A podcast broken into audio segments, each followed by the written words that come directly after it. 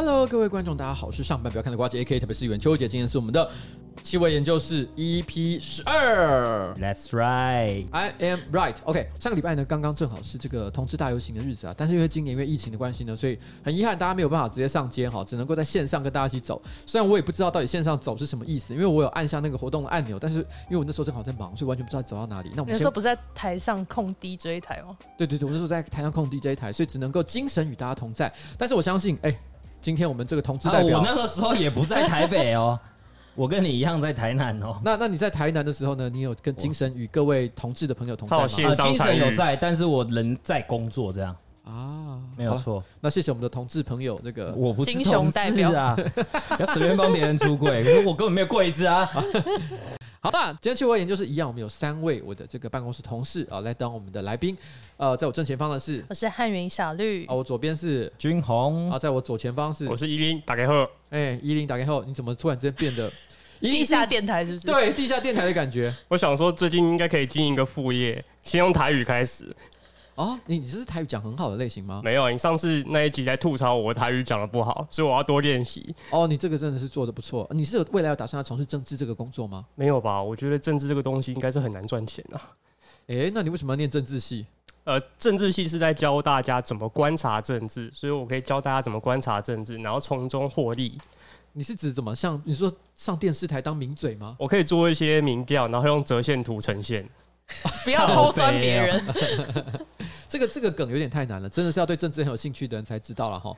那好了，这不是重点。那我们现在呢？今天我们到底有什么要聊的主题？其实我是不是应该先从我个人的市政工作开始讲？你可以先讲一下明天的大会接下来遇到什么困难。好了，哎，作为台北市议员哈，我没想到，我本来以为上个礼拜呢，吵一吵这个柯文哲在那边捶个桌子，我以为事情就结束了，就没想到哎。事情一波未平，一波又起，结果居然又有了一个全新的发展。因为上个礼拜，其实我觉得有些人可能只知道我跟柯文哲捶桌，那有一些不太了解事情发生，到底发生什么事情的人，甚至可能以为我是在在意柯文哲没有跟我打招呼。其实不是这个意思，好，大家可能都误会了，我根本不在意柯文哲到底有没有跟我打招呼。事实上呢，如果有听新资料夹的朋友就会知道，其实，在柯文哲呢跟我这个见面，但是视而不见的那一天，其实我同一天还录了新资料夹，在那个新资料夹里面，他来我们办公室的事情，我还当成一件很有趣的这个。星座运势。对星座运势跟大家聊，当时我觉得真的是这件事情就还好嘛，有个人来你办公室，他没见到，那我们改天再约。我想这个是正常人的逻辑，但是没想到啊，居然在第二天的时候指称我其实必不见面。他为什么要指称我必不见面？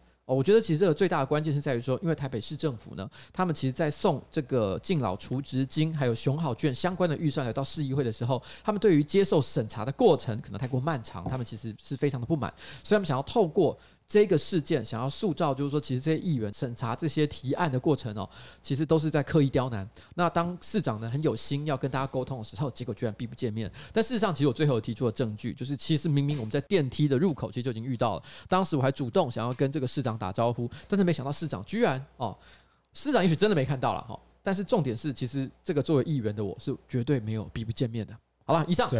但是这件事情呢，我本来以为这样就结束了。当时我觉得很多人可能只有注意到这个有点像插曲一般的，注意到你拍桌子啦，拍桌子的事情，对对对，还有监视器啦，对，还有监视器，大家都以为我其实是在生气。这个打招呼的人，其实真的不重点，重点其实是什么？是敬老出资金。敬老出资金是一个什么样的概念呢？它指的是说，我们在今年呢预算一过的话，那只要是六十五岁以上的长辈，全部都普发一千五百块钱的现金到他的敬老卡里面。敬老卡简单来讲就是一张呃悠游卡，他可以拿着悠游卡，然后去消费，买任何他想要的东西。那但是这个东西背后有什么特别的意义吗？根据市政府的说法是说，他是希望提高这个长辈呢愿意使用无现金支付的习惯。好了，我们先不管这个东西对或者是不对，但这件事情我认为它有一个很微妙的地方，是在于说，其实，在二零一五年之前，台北市还有台湾很多的县市都会做一件事情，就是在每年的重阳节，重阳节是九月九号，嗯，诶，国历吗？农历，农历嘛，也就是差不多十十一月的时候，其实呢，呃，也就是现在这个时间点。台北市政府还有台湾很多的县市都固定会在这重阳节发现金一千五百块钱给六十五岁以上的长辈，但是当时呢，其实这个柯文哲呃那个时候在二零一五年的时候，他觉得这个政策不是非常好。他他当时的理由，其实我觉得也非常的正当哦。因为为什么呢？因为这笔预算是由呃社会局所支出，社会局一年的预算大概是两百亿左右，其中作为老人福利，就是老人福利，不管是说你你要这个长照啊，还是说这个这个什么呃像社区的一些据点啊，啊社区的一些据点啊，各式各样老人福利，大概占了呃五十亿，其中的四分之一预算主要是在做老人福利。但是你知道敬老金就是所有的老人不问原因不排富不排富。然后呢，反正所有的人都发。我记得台北市的长辈差不多五十一万人左右，这些人就完全不问任何理由，每个人就是发一千五百块钱。在重阳节的时候，他没有什么特别的意义在背后，就是一个尊敬长辈。尊敬长辈，甚至于还是一个国民党的议员，叫做应小薇所说的，就是说发现金这件事情只是敬重这个长辈过去在这个社会上的贡献，所以我们给他这一千五百块钱。你快要可以领了啊！我还有一段时间了，还有一点时间。哎，其实也没有太久，大概三任总统就到你了啊！在。差不多了，差不多。这个算法是 OK 的，差不多三到四任总统之间就会到你。但是问题是呢，你想想看，今天社会福利的预算总共不过两百亿，五十亿拿来做老人福利，其实比例已经不算低了。而这五十亿的老人福利，其中又有七亿直接就是毫无条件直接把现金发下去，而且中还没有排富条款。有些老人其实他可能这个家里面其实是很有钱的，然后子女可能也有在照顾他，这一千百块对他来讲其实可有可无啊。那结果我们居然把将近十分之一的老人福利的钱直接。就发给自己，就毫无条件发给我们，还给我很多更值得做的事情，不是吗？所以当时柯文哲就觉得说，我们不应该普发这个一千五百块钱的现金，没有任何的实意。所以，所以呢，他决定取消这个措施，并且改把这一笔预算挪作其他更有价值的社会福利之用。举例来说，像他后来出现了老人呃共餐。老人共餐悠游卡里面后来其实也会放爱心点数，六十五岁以上老人的每个月都会固定发四百八十块的点数，但这个四百块的点数它是有限制用途的，它只能够用在譬如说呃运动场馆，还有公车、搭公车、计程车也可以，计程车哦，好像呃捷运应该也可以哦。对，他的目的是希望这个老先生呢，这个周末放假的时候，他可以去接。去外面 chill 一下，对，chill 一下，搭个捷运，然后搭个公车出门，跟朋友见面也好，聊聊天，哦，活络一下大脑，或者是说呢，直接去运动场馆里面健身一下，所以让自己的这个身体健康更好，甚至于进而减少这个长照时候所需要的花费，就是鼓励我们的长辈们出去走走啦。对，嗯，所以在从二零一五呃取消这个重阳敬老金之后，连续这个这个六年呢，每年的这个社福的预算跟老人的福利的预算都是有增无减，从来没有削减过任何一毛钱。所以实质上来讲，我觉得其实并没有任何做不好的地方。可是地方是不是有抱怨？有，一直以来有一些本来可以领到一千五百块钱的长辈，他们每次只要到了选举期间，或甚至于可能日日常他可能遇到只要是议员啊、政治人物的时候，都会抱怨说：“哎呦，我以前重阳节都可以领到一千五百块钱，现在都领不到了，很生气。”这跟选票是有息息相关的哈。那国民党一直很想要复辟。哦，所以二零一九年的时候呢，其实他们曾经尝试重新提案回复发放重阳敬老金。那这个大家可以去参考一下。其实我在个人频道上曾经发过的一个重阳敬老金战绩的影片，里面大致上就有在讲，当时呢，其实台北市有五个小议员，就是我啊、苗博雅、林颖孟、啊、林亮君啊，对黄玉芬啊，我们共同阻挡这个重阳敬老金被重新发放。当时大概吵了好几个月，那最后的结结论就是呃无限期战歌。就说这个这个提案，因为毕竟议员提案不能随随便就凭空变不见，但是因为毕竟造成了很多的社会争议，所以当时议长就才是说，好了，我们战歌，但是至于什么时候重新拿来谈，算了再讲了哈。所以冷处理的了，冷处理了，所以当时我们觉得这个危机暂时解除。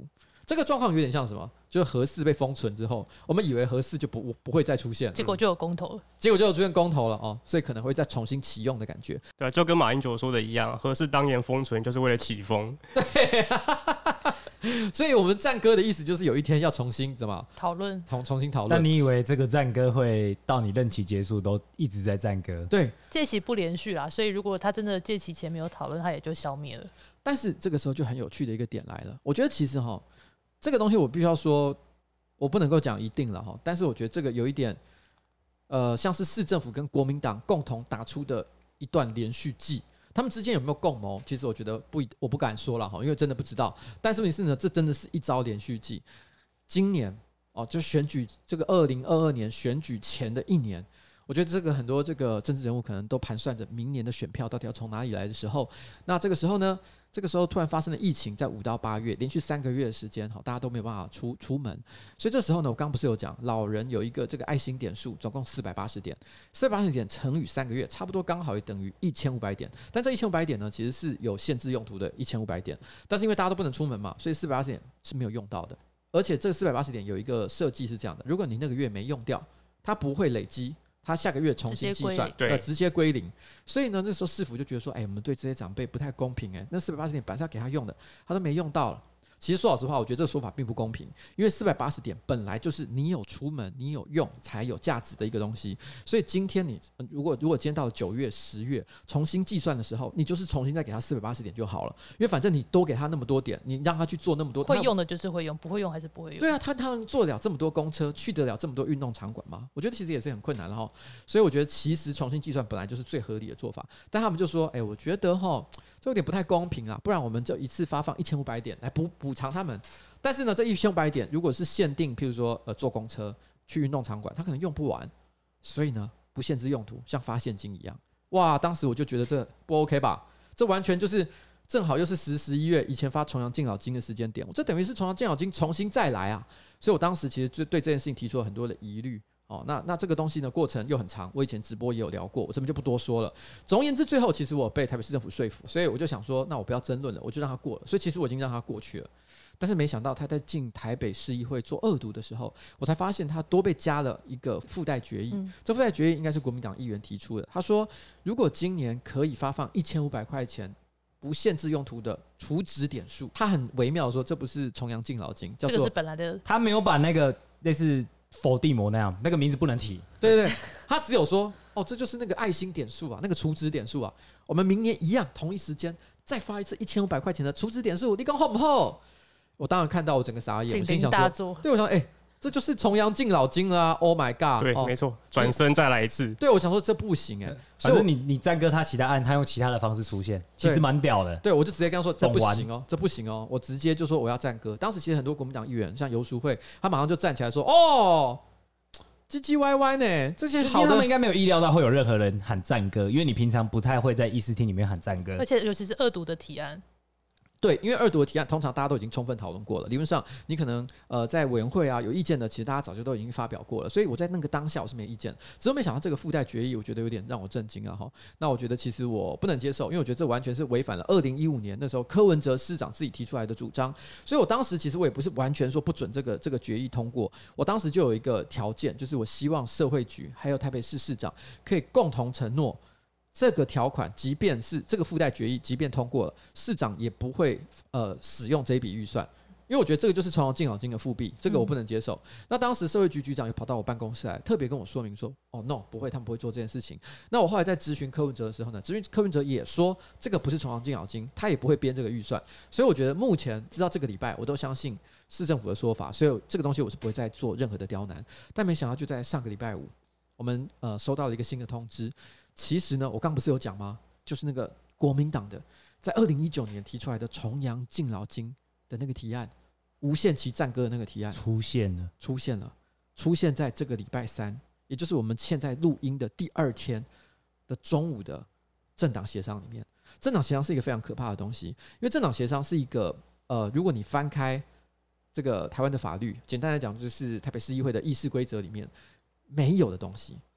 没有没有人说过政党协商叫做什么东西，所以没有任何东西可以规范它。它是一个约定俗成的习惯，就是当大家发现有一件事情有争议，对，很难瞧的时候，那大家就不要在那边投票表决哦，不要那边透过正常的民主程序，我们私下先来搓一搓啦。这件事情其实有趣的地方是，其实政党协商哈，这个在立法院是有正式的规则的，对，嗯，而且而且在立法院政党协商呢，因为有正式的规则，所以一样。呃，直播会看得到。嗯哼，如果像譬如说之前那个同婚公投的时候，其实也有发生过政党协商。嗯，然后呢，其实那个直播的画面大家也都看得到。对这个话题感兴趣的人都可以在线上直接参与整个这个讨论的过程。但是台北市议会因为没有议事规则没有这一条，所以也没有直播。所以大家就是真的在台面下戳这件事情。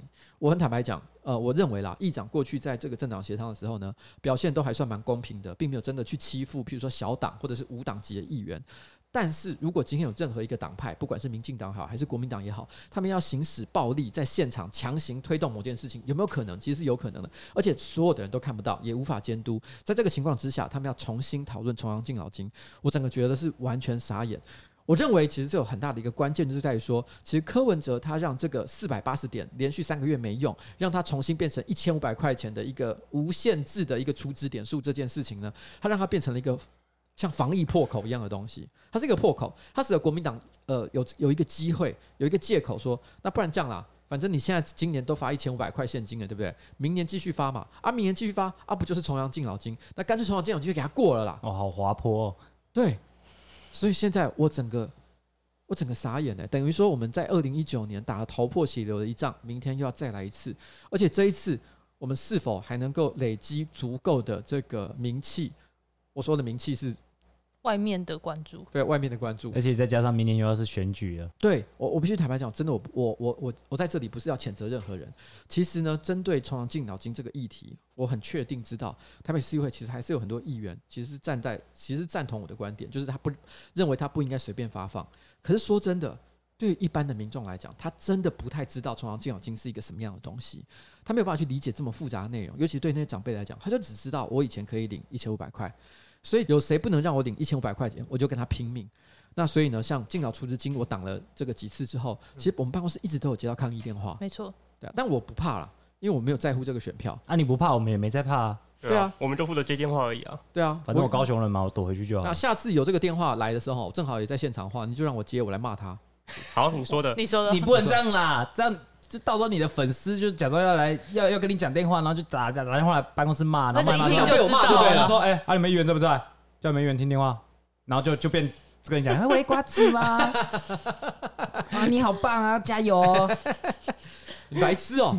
好了，反正我说真的哈，我觉得这个这个这个国民党这一招呢，我觉得这是非常烂。我我觉得纯就政治判断来讲，我相信啊哈，社会局长可能他说社会局他可能是说他绝对不会这个让敬老储值金变成重阳敬老金，我也相信他的说法是真的。可是这件事情呢，我纯就客观的角度来看。如果今天因为国民党他强行在政党协商里面让重阳敬老金推过去了，其实对台北市政府来讲，其实也是一个解套。因为在过去这几年，其实因为取消重阳敬老金，让柯文哲、民众党还有包含台北市政府都受到了非常多的责难。在地方上，虽然媒体上可能大家不见得会遇到遇到这方面的讨论，可是你只要去地方跑一跑，很多长辈都会讲这件事情。所以今天，即便他不是负责提案的人。但他只要负责执行这项工作，就国民党提案，市政府去执行，哇，那怎么样？接下来明年二零二二年就没有人再会嘴柯文哲市长这件事情，大家都会觉得说啊，好了，反正我们又可以又恢复了，对啊，终究还是拿到了，我们又拿到一千五百块钱了，哦，那个瓜吉哦，哦，在那边弄半天，在那边屁股夹筷子，欠我三年的钱，对啊，一九年到现在，妈差点我都领不到了，我以为哈哦，所以这个这个是真的哈，让我觉得。不得不说，我没有说他们之间有共谋啦。但是这但你要怎么连任呢？我要怎么连任呢？我是觉得最简单的做法，还是我觉得不如呃选市长吧。选市长应该就可以改变这件事情。哎、欸，这有录音的呢，你不要乱讲话。我们会剪进去。不可能啦，好不好？这一定剪进去。哎，我看民进党好像目前都还没推人选，然后 哎，民民众党也还没推人啊。对啊，哦对，好那个对啊。直接征招，直接征招好了，你觉得怎么样？可以，一下开放报名，一下开放报名，自欢迎欢迎致电台北市议会期货研究室，不要闹了，哪个党先打来，我们就去哪个党。好，哦，还呃，不要忘了，还有时代力量，还有社民党哦，大家都可以来，大家都可以来，好不好？来联络一下。没有啦，不可以啦，好不好？真的没有要再做这件事情，我老婆会杀了我，好不好？而且不是因为我老婆是会杀了我，我才说我不做选举这件事情，是因为我真的觉得参选的那一年我就知道一件事，因为不选的关系，我才可以真的很很自由。像面对像这样的议题，我必须要说，我们在议会里面有很多我认为是友善的同志，他们对这个议题其实有同样的支持，因为真的是明年就选举了，他们其实要承担这部分的选票压力，对，很辛苦，所以我其实都会私下跟他们讲。我跟你讲这个议题哈，我先来发声啊，我先来干掉了。我干掉完之后哈，你们有跟上没跟上？都 OK，对我都 OK，我不会责怪你。哇，你大哥哎，都给你扛哎，对，不是大哥的问题，不是大哥问题，是我我你你没有你没有包袱啦，我没有包袱，没有包袱，我没差，因为我真的觉得这个政策不合逻辑，而且我说真的，柯文哲市长二零一五年的时候也认为他不合逻辑。而且他自己都还做图卡，到处去宣传说为什么不要发重阳敬老金。对，所以我会希望哦，柯文哲市长千万不要忘记二零一五年的时候的初衷，那也希望他能够跟我们站在一起哦，然后对抗这个站在一起，不好吧？他举着你的手，这是我们下一任。没事，你们不要闹，没有没有怎样，瑟瑟发抖。我只是说，好人不要忘记初衷，好不好？哦，这是最重要的啦。没错啦，没错。对，明天大会上，你就把二零一五年柯文哲自己的图卡贴在他脸上。哎我跟你讲会有人先找出来。我跟你讲，我到时候每啊下个礼拜一正好是我的总咨询嘛，对不对？是大家还记得吗？大概在一个礼拜还两个礼拜前，有一个很知名的咨询啊，简书培议员对他讲说，请你复述四个坚持。嗯那柯文哲当时是心里讲说，我逮他告休呢。哦，我我跟你为什么要跟着你我逮他告休，被你来搞我嘎啦。嘿，对我跟你讲，到时候哈，我就不要叫他念四个坚持，我直接把他二零一五年针对重阳敬老金所做的图卡，我把它列出来，说来，市长，你可不可以再跟我念一次？现场我只是这空气安有点。硬诶，这有点硬，是不是？这有点硬，而且我觉得你不会做这种事情。对，我可以帮你找。我们就算真的做出来，说我是开玩笑的，你们真的还真的做了。我上次那个接受媒体采访的时候，我是不是有说我结尾一定要讲？哎呦，我真的没想到，哎呦，哎呦，怎么这样发呢怎么会这样讲呢？哦，我以为柯文哲是个好人，你们以为我不敢这样讲，对不对？我还是讲啊，只是新闻没有用而已啦。新闻没有用，他们不敢用，哎，真的是没种哎，新闻比我还没用哎。你到底要得罪多要少？得罪多少人？好了，我跟你讲哈，反正简单来讲，重阳敬老金这个东西哈，我不知道我还有其他友善的议员，还有多大的力量可以把这个挡下来。但是反正啊，哦，这个最后都会成为历史。我们会把那个画面留下来，就是你你不会成为跟他们一样的共犯。你在大会的时候，就是有喊那个有意见，狗干大声的，整个议事厅都是你的声音，连麦克风没开都可以收到你的声音。那个画面我有留下来，啊，你有留下来我有留下来，我有录到，但是没有没有没有画面，只有声音，因为那个画面在带议长在念那个条例嘛，然后就念到那比如说什么零零零一二三案，呃，这什么什么什么什么什么案，来有没有人意见按钮？叭叭叭然后。突然听到有一个超大声，有意见，然后那个画面我有把它截录下来。我隐约记得当时好像整个异常出现了大概可能两秒、三秒左右的静默。对对对，就瞬间变突然超安静，吓到因为通常都是呃没意见交付审查，或者是没意见通过，就这样顺顺过就这样顺顺过去嘛念。下然后一条，除非是本来就已经比较有争议的案件，大家彼此都会讲好说，哎，谁要来喊这样。但你这个真的是出乎大家的意料，因为大家都以为这个东西一定会过，因为这个东西其实就是所谓的政策性买票嘛，就是普发现金给这个这个选区里面的长辈。说真的，大家都不想挡啦，大家都不想挡。我觉得当年在二零一九年，其实我们在挡这个东西的时候，呃，虽然主要看起来像是我啊、苗博雅这些人，我们在对抗那个那个国民党，国民党对，但事实上有一些民进党议员也是支持这个提案的。嗯，在当时，其实我有讲，就是说，就是我们在我们在抗议，我们要想要暂搁这一笔预算的时候，那个时候其实就有一个民进党议员直接站起来说：“我加签。”我加签的意思就是说，他加签这个国民党议员的提提案，意思就是说，他觉得我们这些小朋友唧唧歪歪的，卖个差，卖个差了。我跟你讲，我也认同这提案了，我现在加签了，我连署了哦，你们不要再啰嗦了哦，继续讲。那当然了，在这边我也是孤影其名了哈。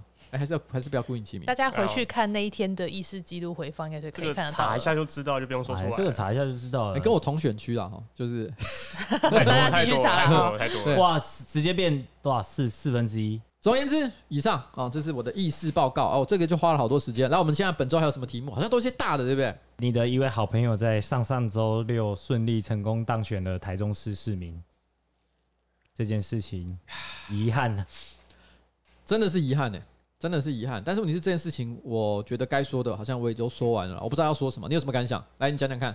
呃，其实这个案子就是后面引发了蛮多的讨论，就是我们真的需要这样子的罢免案吗？因为依照我们理解来说，大家都称它为报复性罢免，就是哦，你骂你之前罢免我们的人，那换我们来罢免你，那这就回归到了，就是大家开始逐渐在讨论说，我们的罢免门槛是不是太低了？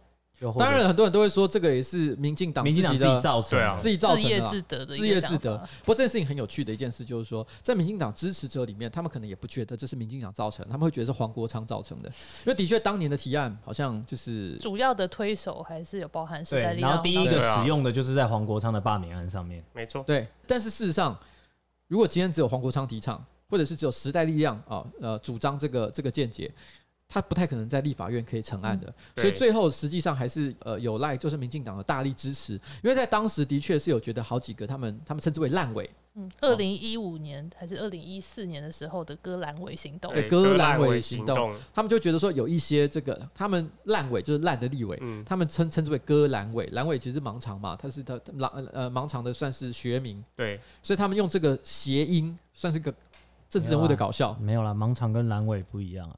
它其实是不一样的地方啊。但我刚看到你们质疑的眼神了，不是一样的东西吗？没没没没没没有，其实人家都说什么盲肠炎其实是阑尾炎，因为它是身体的不同器官。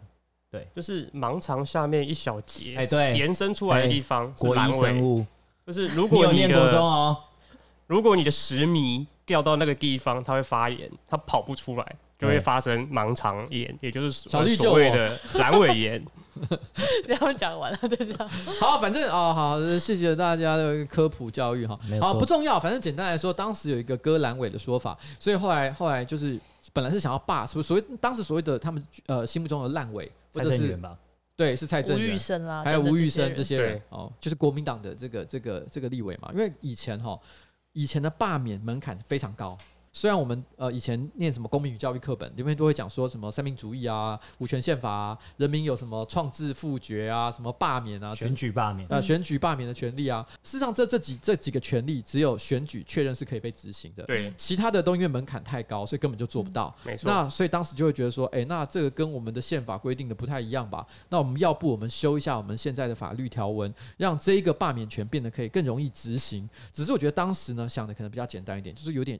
老实讲啊，我觉得也是有一点点呃滥用名气，嗯然后就是想说我们觉得呃意气用事，然后我们就设了一个相对来讲门槛极低的规则，就是目的就是要把它推过去，我觉得我觉得不能用滥用名气啊，符合时事，哦，符合时事啊哈。对对对，我觉得如果今天时光倒流，哦，我相信很多人还是会在挺修法啊。还是会在挺修法，这个很难够很很难用事后诸葛的方式说，哎、欸，当年、嗯、当年那些人是不是白痴啊？对，没想那么多啦顶多算是政治回力标而已，但政治场、政治领域上面本来就有很多回力标了。对啊，其实我觉得大家要有一个健康的概念，民主制度本来就是不断的自我修正。是啦，但是他们虽然不是最好的政治体制，但它还是相对好一点点，就在这里。嗯，它是一个有机的体制嘛。我们就是觉得，当我们觉得不好的时候，我们就稍微修改一下。但修改之后，如果再错，那我们就继续往前修改。它是一个螺旋前进的过程，不是一个直线前进的历程。这样子非常有道理。对，好，大概是这样。呃，我刚看到这个政治学的夷陵呢，想了半天，最后决定点头跟我说对。没有啦，不知道他到底有什么样高深的意见。我我个人的想法是说，其实当初在下修罢免门槛的时候，其实我一直有一个疑虑，就是说，既然我们的任何的选举，包含总统、立委、地方议员，其实都有任期的限制，那罢免是不是相对来说没有到那么重要？虽然说它的确是可以一个让明代在任职任内供大家检验的一个方式，嗯但其实我们在选举的时候就已经很明白的告诉你说，我赋予你这个权利，就是你这四年要好好表现。没错，其实这也是很多人所持有的一些意见。那虽然跟当年的修法历程呢，就是修法的背景其实不太相同，嗯可是现在大家重新思考，的确会有像这样的疑疑问啊哈，嗯因为反正你的任期也只有四年啊，再换你也就是做四年，而且同一时间台湾的一些不同阶层的选举选举制度是不太一样的，像议员这个选选呃议员这个层级的选举呢，是在一个选区里面会有复数以上的这个。这个议员被选出，对议员被选出是单诶复数选区啊，嗯复数选区。那在这个复数选区里面，其实个别的议员也代表不同的政治理念，所以我觉得，如果他们今天因为这个不同的政治理念，举例来讲，比如说支持同婚，但是他却呃被一群讨厌这个同婚的人所罢免的话，其实就变得不太合理。对，嗯这其实是两种政治观点上面的差异啊。就是我们对于现在的民主制度的想象，都是我们投票投出一个代议士去帮我们决定事情。那有的人会觉得说，这个大意是他随时随地都要符合我自己的想法，但这其实是比较困难的。所以某种程度上面，大部分主流的说法会说，我投出一个大意是，基本上我是信任他接下来这四年做的事情大方向上是对的。嗯，他不是随时随地都必须要符合我的想法，因为这其实很困难嘛。就像我们现在看公投一样啊，民进党说四个反，四个不同意，国民党说四个反对，但是真的是每个人都有办法依循这样子的立场来做决定吗？嗯也不是吧。他是希望说，其实选民跟被选举人之间就像是一个契约关系啊，就是说我投票给你，我就是在跟你签订一个四年的契约。我相信你这四年里面会表现得很好，或是相对来说符合我当时投票给你这些理念，或至少符合我对于这个选区的大家集体的利益想象。那如果说这个契约要中途解约，到底合不合理？这确实是罢免制度应该重新思考的一个方向。嗯，对啊，那可能比较激动一点的做法，可能像是有一些。欧洲国家，他们也没有所谓很坚实的这种呃任期限制，他们靠的是解散国会来去处理这样子的问题啊。那可是这就是另外一种制度选择了。嗯，OK，好了，关于罢免，大家还有没有什么其他意见？我们就祝福陈柏伟委员，虽然现在不是委员了，但期待他未来的政治路还是一片光明了。其实陈柏伟哈，我是觉得他还有很多可以做的事情啊，哦，不是真的只有做立委而已，所以我不会太担心他。我刚只是心里在想，要不要分享一个他的小故事？来，请说。来，最爱听大家就是要听这个。对啊，而我讲张子豪的小故事。大家大家不想，大家不想听我们刚刚在那边讲一堆什么自己的观点，大家想听你讲陈柏伟的小故事。没有人在乎我。我讲陈柏伟哈，他真的是一个我觉得很好的朋友了。我要透过一个我本来都一直不太想讲的故事。来讲一下这个陈柏惟这个这个人特别的地方。黄杰罢免的时候，他曾经来上过我的直播，然后在直播现场呢，其实我讲了一句干话，我真的觉得只是一个搞笑的干话，没有什么特别的意思。就当时呢，有一个这个基隆的市议员叫做张志豪，然后呢，他是这个他跟这个黄杰还有呃吴征、林长佐，反正这些议员们，对林颖梦啊什么，他们就是刚好都属于叫二零四六这个这个团体。不过不知道为什么。从他们的精神领袖林长佐一直到往下，像我们刚讲吴峥啊、林颖梦啊，然后林亮君啊，每一个人都长得很很好看，就是男的俊，哦、女的美，危危险危险，开始危险，阿不奈，对，然后然后那天黄杰来的时候，我就开玩笑讲了一件事，说，哎，我觉得你们二零四六是不是加入的时候有外貌上的限制？他说我我像像我就一定没资格可以参加吧，因为我我的意思是我长得不好看。他说可是我后来发现，诶，那个名单上面有张之豪那个基隆市议员，我就说哇，有张之豪在，那就表示那我应该也有机会了吧？因为我其实只是想暗示说他跟我长得一样都不算是帅哥。我觉得这个事情，因为我并不是单纯的说一个人长得不帅，我把我自己都放进去了，所以大家应该听得出来这是个玩笑话，嗯哼，对吧？我觉得这样还好吧。但你拖了一个人下水。对啊，你不能替别人觉得还好啦。老实讲，对，好，反正总之我当下就做了这件事情。那后来我第二天，我的那个助理们就跑来跟我讲啊，老板完蛋了，他会记恨。然后我心想说，哎、欸，干嘛那么小气？我这就是开玩笑的一句话啊。可是我后来发现，张之豪真的在社团里面贴了当天我直播的这个链接，还说，哎，我瓜吉就是这样想我的啦，哈，看起来真的蛮不满的。然后后来，我如果是我，我可能也会。可是我真的觉得有点，哎、欸，如果是我，我都觉得，我就绝对不会有意见的，真的。我我向来一天到晚被大家批评无微博的长相什么之类的问题，这不是有没有度量的问题、啊，就是他个人问题。对啊，对啊，啊，好，但但我跟你讲，好，但是我觉得这件事情就罢了。他如果有一点抱怨的话，我也都，我觉得，我就我觉得也概括承受，盖瓜承受了。反正我当下就是爱讲干话嘛。但是后来没想到，就是我辗转知道，就是他曾经在一个私下的聚会场合，对对别人讲了我的坏话。这个我细节我就不讲。嗯但是因为那个坏话呢，对我来讲是伤害性蛮大，不是讲外表这件事情，他大意是在讲我这个人不可信任，这就严重了，很严重。然后当下呢，我其实而且是对一些我觉得算蛮有有头有脸的人物在讲这些东西，然后事后这个这个东西呢，辗转传到我这里，我当然是怒不可遏，我当下就非常的生气。可是我尽管很生气，但是我不曾在直播或任何其他的场合，然后呃要去讲这件事情，因为我真的觉得这个事情就就算了吧，哦，嗯，然后但是不要。抱怨了，过了就过了，就，过了就过了。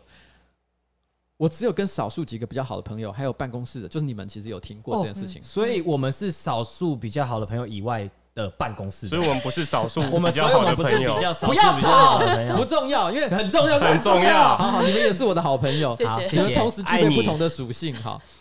然后其中包含陈柏伟，我为什么抱怨过这件事情？陈柏伟对这件事情不置可否，他没有。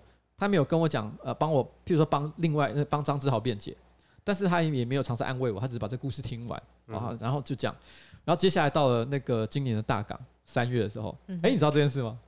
军红，你知道这件事吗？你可能要稍微讲一下过程，我就会有印有印象。好，反正呢，那一天呃，在大港的时候，我是跟着这个这个七五二研究室的同仁。一起到大港，大家一起在那边，呃，除了我个人的表演之外，还在那边嘻嘻哈哈。哎，不对，我有表演吗？你有去台东的船上玩的？哦，对，我没有，哦，我没有表演。对，今年没有表演。其实我们是去旅游的我，买票去玩呐、啊。对，我们买票去玩的，看老朋友们了。对，其实是很开心的一个一个一个历程。然后我们就在那边玩的时候，有另外一批人，他们也是一起来玩的哦，有这个陈柏维，有赖品瑜，然后呢，就是几个二零四六成员，包含张之豪，他们是一坨人。从我面前这样走，远远的走过来，我先看到陈柏威，陈柏威叫赵丽，他很热情，直接直接就冲上来，就是哎、欸，怎么在这里遇到你关系？然后这边哎，给我拥抱，给我什么之类的，他很热情。然后突然之间，他不知道像他的一个脸色一变，他好像像想到什么一样，鬼迷心窍，对，超好笑。他直接就说：“哎、欸，难得遇到了，要拍照吧？”我当然也是 OK 啦。可是你知道吗？他马上把张志豪硬拽过来。然后呢，放在我旁边说：“ 来啊，大家一起好朋友，大家都是好朋友，不要客气，一起拍照。”那时候我还记得赖品瑜可能有一种脸上都是对，有一种茫然的感觉，因为他不知道发生什么事情。这个前因后果只有你们两个人、三个人知道。对，然后就也也凑过来，然后就全部人就一起拍了一张照片。这是陈柏伟的处理方式啊，大家都是好朋友。对，你知道吗？其实我理解他的意思啊。哦，他只是想跟我们讲说，你买要呢？哦，大家好凶好凶啊！对啊。但我觉得这就是陈柏惟是好朋友的证明了。如果今天哈，他就只是一个单纯的，就是说想在这个政治的领域里面利用我个人的影响力，帮他多得到一点点选票的话，其实这个麻烦他是不用管的。你知道他这件事情他他知道就好了，他甚至可以利用这个矛盾，譬如说他可能可以趁机呃在我面前讲一下张志豪的坏话，回头去跟张志豪说：“哎，我跟你讲，瓜吉这个人哦。”怎么样？如何如何？政治领域里面像这样的小人比比皆是，可他没有做这件事情，他没有在我跟他抱怨这件事情的当下跟我说任何好或不好的话，他却是选择在一个公开的场合里面尝试制造一个机会，让我们之间呢误会冰释，这种偷窥，给你给你给你亏一下，亏一下这样。对，所以我觉得这才是真正朋友会做的事情，超级好朋友，麻吉嘛，对，我跟他麻吉他很爱你，对，就是这样。我只是故事分享完了，谢谢大家。我刚刚的故事有危险吗？呃，还行啊，还行，可以啊，可以。就最后结尾很温馨。好了，我们接下来哈，不要说废话了，我们继续往下。这个在我们录音的前几天，十月三十一号，日本进行了众议院的总大选还是什么总选举？总选举对，对，然后他们呢有四百六十五席。那这一次呢，自民党包括公民党等这个右翼联盟，也就是日本长期以来执政联盟，它取得了总共是呃，我看一下，两百九十三吧，三百总没有，还有联盟的票，所以总共是三百三十四席，超过了三分之二的门槛，所以他们可以进行修宪啦。传说中的第九条就是日本可不可以有自己有军队？难道要修正了吗？对，这个我们可以稍微说一下，因为其实这跟台湾。很有关系啊，那就是他们这次修宪的，呃，自民党修宪的四个题目呢，分别是就是日本的自卫队嘛，要入到宪法里面，因为其实现在自卫队它是一直以来一直以来都是一个在法律规范之外的一种折中模式在存在着。因为其实这个牵涉到，就是因为二战之后，其实呃，这个这个日日本其实有被规范，就是说解除武装，对，解除武装。那除了自卫的武力之外，不得拥有其他的这个军事力量。对，那但是但是实质上来讲，但是我没我记得以前有一次看了一个全球什么海军呃战力排名，我我没记错的话，自卫队是排名全球第六。所以就是说，你说所谓的自卫战力，其实。他有全球第六，是很强的，他们是很强的哦。这到底是什么自卫队啊？日本很难不强吧？对啊，中国人就会中国人就会抱怨说，日本有那个船稍微改一改就变航空母舰了。他们还有钢弹呢，对啊，对啊。然后可是中国的那个虽然现在也盖了一个航空母舰出来，但是到现在大家突然还质疑它的实际实际战斗能力有多少？可能没有电可以启动吧？对啊，而 且那个他们的那个我记得航空母舰是吃油还是什么重油？哇，好像都没有都没有都没有。这些能源可能都因为贸易战没办法进口了。对他们有一些能源上面的问题，所以他们现在可能没有这样子的资源可以用在绕台湾上面。战力对，嗯。不过还有一个很有趣的地方是，这一次的日本选举啊，有些人说。日本跟台湾一样，他在大选前被中国救援了，因为日本有好几个海峡。那这些海峡呢，其实，在一般的规范里面，它应该是属于那种日本自己才可以过的嘛，因为我们有所谓的领海，那领海里面别国的军队是不能过的。可是日本以前呢、为了要让美国的航空母舰能够载运那个核弹通过，所以他们在海峡之间是把它设定成公海的。然后俄罗斯跟中国在这一次大选前，他们就开了很多船，然后从这些。开给美国的公海航道通过，然后引发日本不满，所以呢，日本人就觉得说啊，我们是不是应该要听从自民党的，来扩充我们的武力啊？然后来避免这个来自北方的俄罗斯熊跟来自中中国的老母鸡，对老母鸡 哦，哎、欸，其实严格讲起来，两两国的这个象征物都是熊、欸，哎，一只是猫熊，然后一只是这个北极熊，北极熊，对，我们的象征物也是一只熊啊。金熊，我们是 靠背啊！我想说我们，我以为是讲台湾呢，干你啊！哇，所以其实骂脏话，所以其实也就是说，其实中国呢，呃，在这个选举过程当中推了这个日本一把，让日本现在有机会可以去做很关键性的修宪，使得日本接下来可能面对亚洲呃或者是说太平洋的问题的时候，可以采取相对比较积极的态度。对啊，整个安保提升嘛，因为像日本前几年有讨论过所谓的集体自卫权，集体自卫权就是说，当他周边的邻国受到攻击的时候，看其实就在讲我们了，我们受到攻击的时候，日本的自卫队到底可以跟美国一起来帮我们？在以前是不行的，但在二零一四年之后，因为解禁了，所以可以。那现在如果自卫队又入法，那自卫队可能会获得更多的预算跟法律地位，那他很有可能就会变成我们更坚实的伙伴。就是我们的日本爸爸，对，妈妈，爸爸是美国，哎、欸，等一下，你们这个有这个性别刻板问题啊？性别刻板印象，没关系，男强女弱这个观点。他们要，他们要当爸爸还是妈妈，他们自己去想，或者他们两个都是爸爸也 OK，好不好？或者两个都是妈妈也行、啊，也可以，或者是他们两个、呃、都不是爸爸，不也不是妈妈，就叫监护人。我们的双亲一、双亲二，北方监护人跟太平洋跨岸监护人。对哦，好，不管怎么样，好，不管怎么样，反正，但是问题是，实际上，呃，因为最近这段时间不只是日本，还有一些其他的因素，所以导致就是说，不知道为什么，现在台湾和中国都有一些民众觉得好像战争即将爆发。前几天我的老婆还是真的，她直接就问我说：“哎，我们是不是快要发生战争了？”因为很多媒体开始渲染这方面的这个、嗯、这个、这个消息，这个消息嘛。那然后呢，那个中国那边不是也传来几个很让人啼笑皆非的新闻？就台湾民众在囤积物资，然后什么武力解放台湾后五十个小时内的变化，那一种什么第一波会死二十四万人，对对对，然后要如何置产买房子这样子，都都有这些文章出来。对，我还留岛不留人，要留周杰伦。周杰伦应该是可以直接他们原地原地虏获了啦。他还在欧洲周游记，所以还不会影响。到哦，因为那时候我记得像最夸张的一篇文章是，好像是一个武汉的包网红吧，嗯、然后他就直接写了一篇房地产文章，就推荐大家怎么买这个这个这个台湾的房地产。他当时大力推荐，我没记错，他是台中的北屯区吧？他说北屯区是他觉得成长动力最高的一个区块。是吗？你怎么又一脸怀疑？我不知道、啊，因为我跟台中不熟了。我我，不看那种幻想文的，我觉得很荒谬。我没我没记错，他是这样讲没错，因为他大致上就分析了，就是台北几个七个都市，就是六都再加上新竹，嗯嗯，然后然后对他就是他的意见就是说，我跟你讲，台北不值得买了啦，哦，成长空间很有限了，因为台北被炸烂了。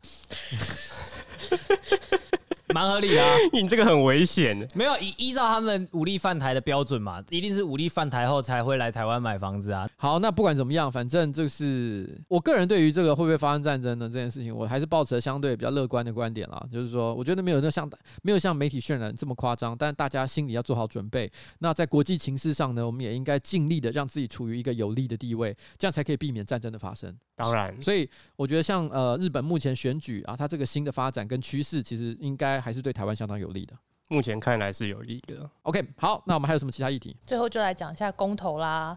我们公投在十二月十八号即将到来，但是目前有四个公投提案，看来还是没有很多的社会的充分了解。哇，我觉得如果这个要再讲的话，我们这一集是要录了两个小时吗？我觉得有几个议题比较简单。比如举来讲，像是核四公投，我觉得很多人都误以为这是所谓的核能公投。我觉得这个先先提这是错的。你可以支持核能，但是问题是你对于核四的意见还是可以保持不同的想法，因为核四不是一个安全的核能哦。那细节怎么样？我觉得今天我就不不聊太多了。但我觉得站在我的基本立场，我绝对是反对核四的新建。所以在这一个公投案上，我会提出反对票。现场有人赞成，有人反对，反对加一，反对加一。等一下，等一下，你们再重新听我讲一次。我话说完。有谁赞成？有谁反对？赞成你说的话，反对重启核四。哦，要讲清楚。好绕，你骗不着我的。我跟你讲，我有念书，我大学有毕业。我跟你要是讲错话的话，我直接踢飞你，你知道吗？下一幕就要踢飞你。不会，不会，不会，你需要我的。好，来，那那这一题我觉得相对来讲简单啊。那那另外一题我想想看啊，三阶外推，我觉得这个问题对来说也是相对容易，因为当你没有要盖合适的时候，缺电也可能是一个大家我觉得还现在还不到真的很夸张的地步。因为虽然可能在今年暑假之前曾经有过几次这个这个断电，让大家觉得非常的担忧。可在暑假用电的高峰期，尤其是因为疫情期间，绝大多数人都在待在家里的情况之下，但是我觉得台湾的用电状况目前还算稳定。所以我说，我觉得在呃目前可见的比较短期的未来里面，我觉得大家还不至于需要非常担心，但是的确哦，电的问题我们还是必须要先解决一下。所以如果今天在合适的立场，我们已经站在反对的角度了的话，那我觉得如何扩展我们这个电力的来源，我觉得大家也是必须要考虑的。我觉得今天呢，我觉得呃，这个地球公民的朋友蔡中岳曾经跟我讲过一句话，我觉得我非常认同。他说，其实这个问题啊，早教啊，这个这个三阶外推这个问题，很多人会认为这是环保跟开发派。的对立的对立，但其实不是，只是环保与环保的对立。他说这两个问题其实都是环保，只是看你觉得哪一个事情比较重要。因为当我们现在需要电，而且相对于这个呃旧有的这种燃煤发电，对能源模式还要更加干净、更加可靠一点的这个能源的时候，那三阶是一个势必要盖的一个一个建一个建筑物。那所以呢，在这个情况之下，我们如何在对早教的最小伤害的情况之下继续新建？这个这个三阶，我想是这个最重要的一个课题，所以在这个前提底下，那我基本上呢是是也必须要提出反对。还有一个点就是南北的供电平衡问题啦，因为中南部其实有非常多的火力发电厂还在汰换机组的这个过程当中。那如果说未来北部的需供电的需求还是这么大的话，势必也要在北部新建一个能够发电的机组，才能够平衡南北供电差距的问题。不然现在其实很多呃中南部的发电其实是供应北部的用电，特别是我们新竹或是台北的一些科技产业。那其实长期以来就造成中部跟南部的空污问题，其实是非常严重的。那如果未来我们有一个相对干净的能源来在在北部新建的话，其实可以平衡这个南北差距。好了，那南部人发言怎么样？你要说什么？除非你们让我喝到翡翠水库的水，别想用我们南部的电。我等一下请你喝，等一下水龙头打开就有，对，直接打开水龙头打给你。我们等一下把它拖到厕所去，然后水龙头灌他水，灌他水，灌到你想喝多少都给你喝。然后毛巾放在脸上。没有人在台北啦，白痴哦。我要在高雄喝到翡翠水库干干的水，才可以支持我们南部的店送到台北去。所以啦，不同意啦。好，OK，反正这个东西就是不同意了哈。那接下来要进入稍微难一点点的课题。身为莱猪议员的您。请发表您对莱猪的意见。喝加，拉萨加拉萨多啦，没有了，不能这样讲了啊！这个问题要认真讨论，认真讲啊！哎哎。这个要认真把那个内心话讲出来啦。就是莱猪的问题很简单嘛，莱猪它讲究的就是公平贸易逻辑啊，就是我们这要参与公平贸易，不是说公平贸易，应该说国际贸易的自由贸易框架，我们本来就应该要遵从大家的指示，不能够特立独行，因为国内的一些情绪因素。所以不管是因为什么样子的那种情感理由，觉得这个东西有危险，我们还是要遵从国际上面的标准来做这个事情。好，来，我们请请一下小李、嗯、那我觉得要补充一下，就是说，呃，台湾现在是打。WTO 的会员国嘛，那我们接下来也要申请加入 CPTPP 这种跨太平洋的多边贸易协定。那接下来在可见的未来，我们也希望跟更多的友邦，比方说美国、日本签订双边贸易协定嘛。那不管是哪一种的双边贸易协定，或是多边的贸易协定，都希望在一个国际标准的框架底下来规范每一种产品的进出口。那其实呃，在国际上来说，来剂的残留值到底吃进去一定的量之后，会不会对人体产产生伤害是有质疑的。因为其实像呃吃进去之后，你可能在一定时间内，比方说两天三天就会排出你的体外，那这个剂量肯定你要吃到几十公斤的猪肉才有办法，呃，达到那个危险的剂量。那也不提说美国或者说其他友邦进口台湾的猪肉的比例本来就很低，绝大多数的台湾的市面上的猪肉也都是台湾自己本地的猪肉。那台湾本地的猪其实是禁用瘦肉精的。那这些条件种种加总起来，其实我们到底会对一个可能非常几率很低的危害，为什么要这么大的反应，就是值得质疑啊。相较于我们可以加入国际贸易组织，遵守国际的这个标准来说，这样未来可以产生的贸易利益来看，到底是谁比较重要？我觉得大家自己要有一个定论。嗯，好，所以呃，在这里来讲的话，我觉得我也是站在提啊什么？你没有让他说话哦，你说，你说，他生气。我跟你讲啊。我打疫苗都没在挑了，我吃什么猪肉怎么可能会挑呢？你说是不是？欸、不然这话不能这样讲。其实我先讲一件事哈，就是说，我觉得对于针对这个规定来讲，我觉得有一个很重要的政府必须要回应回所有人民的事情，就是虽然我大方向其实可以认同，就是说，其实我觉得针对这个国，因为国际贸易的因素，所以我们针对呃来剂的认定这件事情呢，我们应该要采取比较放宽的做法。但是，其实要让人民有选择的自由，这件事情还是蛮重蛮重要的。所以，如何落实，就是针对猪猪只的来源，或者是来剂的剂呃来。剂的剂量是否可以有正确的标示？我觉得这个还是政府必须要做到的事情。就是你你要让人家知道你吃的是什么东西，啊，我们不要资讯不对的。那个时候就是大家担心的，其实比较怕这些猪肉流入到校园，嗯，然后不不为人知，或者是就是国军。对，大家最怕的其实就是我们的国军弟兄，因为国军就是有那个额额数限制嘛，他就会买便宜猪肉啊，我们怕买到便宜的美国猪。哎，所以我觉得这部分呢，我觉得请呃，我觉得在一些小地方，我觉得难免会有不孝的厂商尝试在那边钻漏洞。但至少我们讲大的，譬如说校园啊、军队啊、哦、公家机关啊、呃医院啊这些比较重要的场所，我们是不是可以落实这方面的规定，不要让大家有选择啦？对，让大家有所选择，我觉得是很重要的。当然的，其实我觉得这件事情就不得不提一下，我很多朋友其实都有在这个美国工作还是就业读书啊，他们其实都会说，其实美国的猪其实蛮难吃的。是真的有一种臭味，这不是这不是乱讲，是这饲养方式生活的小绿来讲，嗯，真的是味道差别很大。因为像在台北、台北或台湾，我们会煮排骨汤，或者是拿猪肉去炖煮嘛，或者卤肉之类的。但如果是用美国猪的话，真的会有一种异味，你很难入口。嗯，这点就不得不又另外提到一个知名人物，就是马英九先生。他当年呢，其实曾经提过说他在美国求学期间，然后呢，因为穷吗？很穷，他说法了，对他的说法了哈。他说他在美国的时候很穷，但他发现美国人不吃猪脚。所以呢，于是他会大量的买进猪脚，然后呢做成卤猪脚来打牙祭之用。所以这说明一件事情，什么？虽然尽管所有的 说明呢吃来记脑袋真的会有问题。对不起，我还是讲了，你忍不住。好，没没办法，我也不我我不无法反驳。我我只能说，我只我只能说这样说哈。如果你喜欢马英九，你就应该相信马英九吃了这么多年的来记是没问题的。如果你不喜欢，如果你不喜欢马英九，那这个这这以上这段证词呢，正好也说明了你为什么会不喜欢他的原因。大家一个英九各自表示。对。但不论如何哈，针对这一个呃莱猪的这个公投的部分，其实我是也是站在反对的立场。嗯啊，这是我三个不同意啊。然后。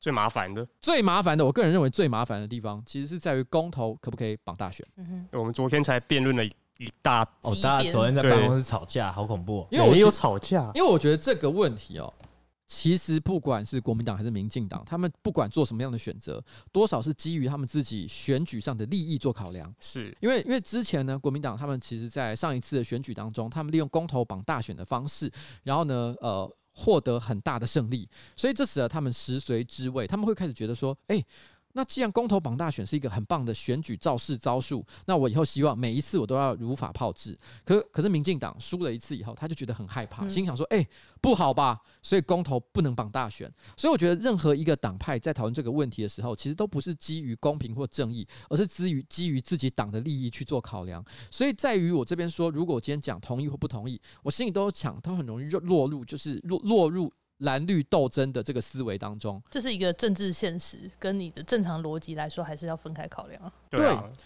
其实更其实更精确的来讲，其实本来就不应该有所谓的公投绑大选的议题，而是在于说，今天假设有一个人，一个一个公民，他提出公投的这个议题，那么他应该在什么时候，呃呃，办这个公投，就应该有一个自然规划出来的时间，而不是觉得说他一定要跟选举或者是不是选举的时候绑在一起。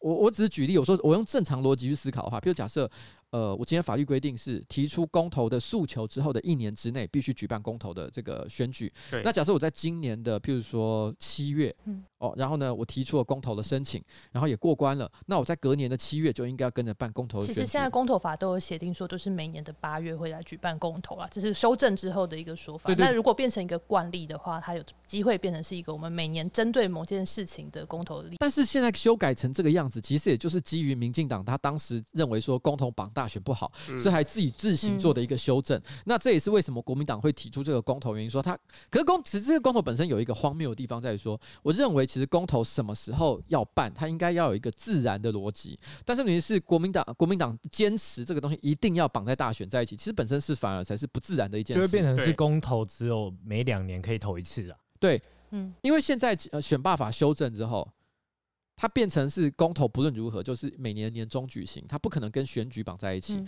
可是我觉得，如果今天国民党的要求是，如果他今天呃正好因为时机点，像我刚刚说的，譬如说。公投申请过后一年之内就必须要举办的话，那如果正好遇到选举的时间点，也可以一起举办，以节省经费。如果他是用这个角度来说明的话，其实我觉得还算合理，因为毕竟当初其实公投会绑大选，一个很重要的理由就是在于说，反正同样去投票嘛，啊，同样是要印那个选票嘛，一次投完，一次弄完，大家不是最省事嘛？不管对于选民来讲，对于公务机关来说都是如此，嗯所以他们才会有做了这样的决定。只是没想到这件事情一真的这样做之后，大家发现哇，选举整个整个就变样了，大家讨论的方式，然后大家投票的意向，全部都产生了很大的改变。开票开到半夜，对，也也而且开票开半夜这是选务上的困难啊。对，可是这些我都不觉得是构成公投不能绑大选或公投一定要绑大选的理由。这些东西我都觉得它不算是一个合乎逻辑的讨论。现在都还是大家停留在国民党觉得绑大选对我有利，民进党觉得哎、绑大选不利，对绑大选不利，所以我一定要但我觉得这就是我刚刚说的政治回力镖，这总总有一天会反向到你自己身上。是，如果今天持续绑大选的话，我觉得今天如果换成是民进党说好、啊，反正你要操作是不是？那我也来提公投，我们来比比看谁比较凶。对，那结果哪一天呢，变成是国民党被同一招给打倒，也说不一定那。国民党再提一个公投，公投不绑大选，对，但其实就像当年二零一八年也有提对岸的说说法，对啊，就是那种会有对岸出现的。但我后来讨论了半天之后，我终于被一个说法说服。哎、我先问一下小绿，你对这个议题你什么看法？我那时候会觉得要投不同意的原因，主要是因为二零一八年经验真的非常糟糕。因为二零一八年那时候有十个公投案，再加上地方层级的选举，那很多人在投票所外面其实会看到说，比方说有特定的团体或是候选人，就借着大家排队的这个机会发小抄，然后告诉大家指示大家说应该要怎么投怎么投。但这些有些被选务人员制止，但有些没有。所以如果说这个选举层级有这么多不同类型的选举加在一起，其实反而制造这种机会去传递不实资讯，这是我当时投不同意一个主要的看法啦。但我也同意说，就是其实如果大家觉得对事很重要，能够在公投里面决定事情要或不要的一个方向很重要的话，那本来每个人都会去投票的动力，也就不需要去过透过动员或是政党的绑架来达到这个公投的目的。来，依林，你有什么不同的看法？基本上我蛮同意小绿的看法。其实因为二零一八年的时候，哎、我等一下，你本来是在，你本来昨天不是这样讲的哦。哎、我不是，我要说的事情是，如果我是都在八月举办的话，其实我是同意的，因为我原本的想象是，如果你我们今天这个是公投，就像你说的一样，可能过了三个月就要选举，那其实的确真的会有很严重的扰民问题、啊，因为大家很有可能会因为投票过多而对于投票这件事情麻痹。所以到最后，大家投票率低，那这个投票出来的结果会不会有正当性？其实也很难讲。那我但原本担心的事情是，可能有一些政党，或是有一些小党，或是特定的组织的人，因为现在公投的那个提议门槛，其实也跟我们罢免一样，是不太高的。那如果你偏激开发的话，的确会造成一些问题啊。我原本的想法是这样子。嗯哼，那我需要问一下军红的看法吗？你既然用你需不需要？因为我看你一副好像没有要讲话的样子。其实大家一开始就是小绿最先在社群表态的时候，我就有仔细思考过，我对于这四个案件，虽然他二零一八年开票很麻烦，我是最实质的感受就是说，但是它其实是一个对于国家来说最省钱的方法，所以我当时停留在就是我。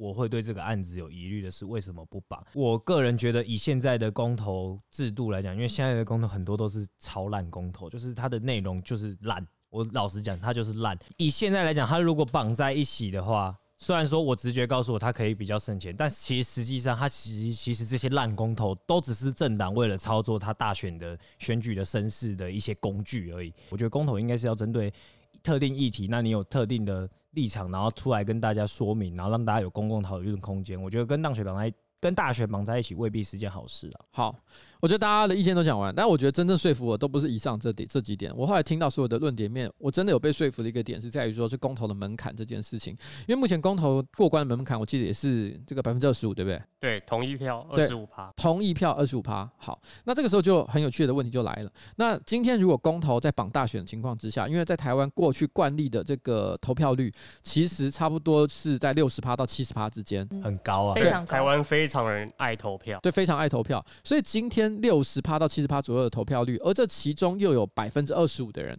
他们其实愿意。就是这其中大概可能不到一半的人了哈，他们愿意投出这个赞成或反对的票的话，很可能这个东西就已经立刻会受到影响。而这件事情对于说在大选期间举办来讲，其实通过的门槛就变得太高了，几乎说他一定都有机会可以获得一个结论。啊，对。那但是问题是，如果今天今天其实当初过之所以定二十五趴这件事情，其实也是在一个假定，如果这个议题本身对这个社会呃意义不不太重大的情况之下，他可能要刺激投票率到四十趴以上都会有困难的情况时。他才会定下这样的门槛，所以就是说，如果今天呢，如果我们要把公投可以绑大选的话，那同一时间我们必须要把它通过的门槛也修高才行。譬如说三十趴或者是四十趴以上的同意，我们才可以让这个公投过关。我想这件事情是合理的吧？因为毕竟今天假设你今天要选出一个台湾的总统，你只有三十趴的选票，你也没办法让他上。那如果说我们今天三十趴的票没办法送进一个总统，那为什么我们又可以让他通过一个影响到台湾非常关键的法律呢？所以我觉得这件事情是不合理的。那那今天修二十五趴，本来就是预定是在一个非选举时期投票率比较低的情况的时候，我们认为二十五趴就已经相当难得了，也是一个民意的体现。所以公投的门槛设计在这里。那我觉得，如果今天呃国民党公投绑大选这件事情要成立，那就要加上一个但书，叫做我们要修高公投的门槛。可是这件事情呢，一旦公投过关后，它其实很难再被去执行。你一旦执行，也可能会被社会造，也也可能在社会造成更大的争议。大家都会觉得说，那你是在卡我们之前呃公投最后的决议。所以我会觉得站在这个角度来讲的话，那我觉得唯一合理的选择就是不同意呃大选要绑公投。我认为是这个样子。我帮你 summarize 一下，总结一下，四个不同意啦。总结就是邱威杰四个不同意，但是我们有说明为什么四个不同意。以上我话说完，谁赞成谁反对？朱立伦反对，朱立伦一下赞成一下反对。当然我知道啊，做出像这样的。呃，宣宣告小绿感很强，哎哎，小绿感，哪个小绿？我跟你讲小绿哦，他不得不说哈，这个我们之前那个毕业旅行的时候，据说啦，他那个时候哈有染发，是把自己的头发染成蓝色，他可能觉得蓝色好看，对，但是但是今天我一看，哎，颜色怎么变了？我就说，他说哦，因为有点褪了，然后呢，我说看起来今天在阳光底下明明就是绿色。本来就是绿色，就跟你一样，我很震惊啊，绿瓜。其实我真的对于大家常常会讲说什么，因为最近的确还蛮多人都会讲说，哎，瓜瓜不演了啊，然后直接变绿了或什么的。我其实真的不知道什么叫演或者是不演。我从一开始我就跟民进党比较好，不是吗？的确了。好啦，反正啊，以上就是我们针对这一次公投的讨论哈，不管是小绿、小蓝还是什么，我觉得对来讲都没差啦。以上是我发自内心哦跟大家讲的观点，这得不得不说哈。我觉得很多人哈，对于政治哈，常常都有一些二元对立，然后非常浅薄的一些观点，甚至于因此忽略了其实很多意见可能哦，它它的它的它本身真正的价值。好了，就这样了哈，跟大家说拜拜，拜拜，拜拜，拜拜拜不。